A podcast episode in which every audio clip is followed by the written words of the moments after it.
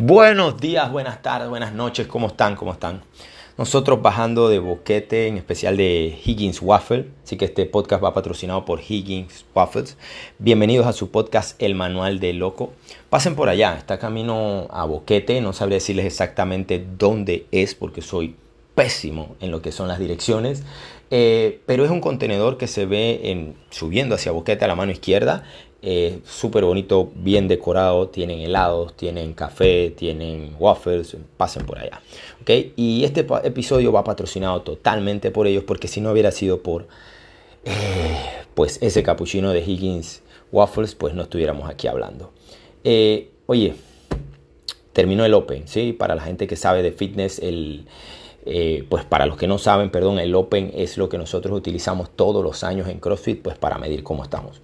Y para algunos es el final de su temporada y para los otros es el inicio de su temporada. Entonces, creo que todo CrossFitero pues debería hacerse tres preguntas. Hoy vamos a hacerlo un poco más dinámico, pueden agarrar una pluma y un papel y anotar. La primera sería, ¿logré la meta que tenía para este Open del 2021? Esa sería la primera pregunta. La segunda pregunta sería, ¿hice todo lo que tenía que hacer para lograr mi meta en este Open? Y la tercera pregunta sería, ¿logré eh, o llenar mis expectativas de lo que esperaba de mí en este Open o los resultados que quería en este Open? Esas serían tres preguntas, pero ojo, deben ser contestadas de manera muy, muy, muy honesta. Creo que incluso puede ser contestada no solamente por, por uno mismo, sino también por, por esa, esa persona que está cerca de nosotros y que puede ser honesta con nosotros, porque a veces nosotros tendemos a mentirnos a nosotros para sentirnos bien. No me digan que no, porque es algo que hacemos todos, es parte del ser humano. Pero pues en este caso tratemos de contestarla a nosotros mismos, ¿no? Y lo primero es uno, eh, pues haber tenido una meta para este Open. Si no tenías ninguna, pues de salida ya ibas perdiendo. De salida creo que no hay mucho que puedas que preocuparte porque en realidad cualquier resultado que hayas tenido, pues es whatever. Que si uno no sabe hacia, hacia dónde va, pues llega a cualquier lado. Entonces, en ese caso, pues no interesa. Eh, pero si la tenías y era desempeñarte mejor, pues hacer un análisis bien profundo y maduro si hiciste todo lo necesario para lograr esa meta. Si hiciste todo el trabajo que tenías que hacer para lograr esa meta. ¿Cuánto trabajaste en tus debilidades? Ojo, tanto como atleta como persona. Siempre he pensado que una va muy de la mano con la otra. Leía sobre un coach que hablaba de que sin una no existe la otra y, me parece que estoy totalmente de acuerdo. Porque podemos estar muy bien físicamente. Veo personas o he visto personas en un estado físico de verdad eh, excelente. Pero a la hora de, de perform o a la hora de realizar el trabajo, pues se caen. A la hora, y, hay muchos que ya yo sé, inclusive cuando los veo, cuándo se van a caer. Y la mayoría de las veces al final. Es cuando toca ese momento entre, entre fallar o, aceptar la gloria. Muchas personas le tienen miedo a la gloria. ¿Ok? Miedo porque si yo lo hago lo mejor que puedo, pero no lleno la expectativa de alguien más o de un grupo, entonces me caigo del pedestal donde me tenían. Y algunas personas prefieren estar siempre en ese pedestal que es imaginativo a de verdad, de verdad arriesgarlo todo. Entonces creo que es muy importante trabajar en ese aspecto pues mental.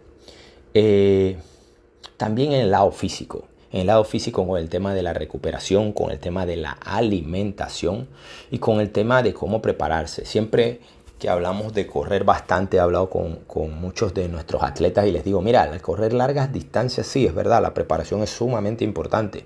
O sea, no, no, no me digan que le estoy quitando mérito a eso, pero la alimentación durante el camino también. La alimentación los días previos también. El descanso los días previos también.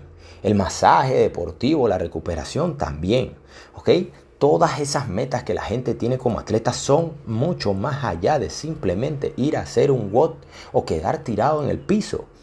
Y eso es lo que parece que la gente cree. O sea, es como si tuvieras un trabajador, digamos, en el ámbito del trabajo, que solamente está, un pintor que solamente va y pinta, pinta lo loco, pinta lo loco una pared, pinta lo loco una pared y ya. O sea, no necesariamente va a haber logrado pintar lo que tenía que hacer, simplemente pintó. Es lo mismo. ¿Ok? Eh, digamos que es la misma analogía. Entonces creo que hay que ver eh, esto de una forma pues eh, integral. Tanto lo físico como lo mental debe estar en la misma línea y debe buscar el mismo camino.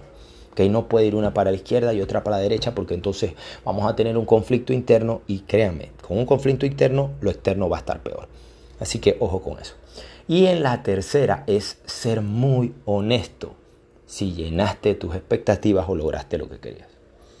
Si tu expectativa era terminar todos los WOD del Open y no terminaste ninguno de ellos, entonces no puedes sentirte bien contigo mismo. Lastimosamente no.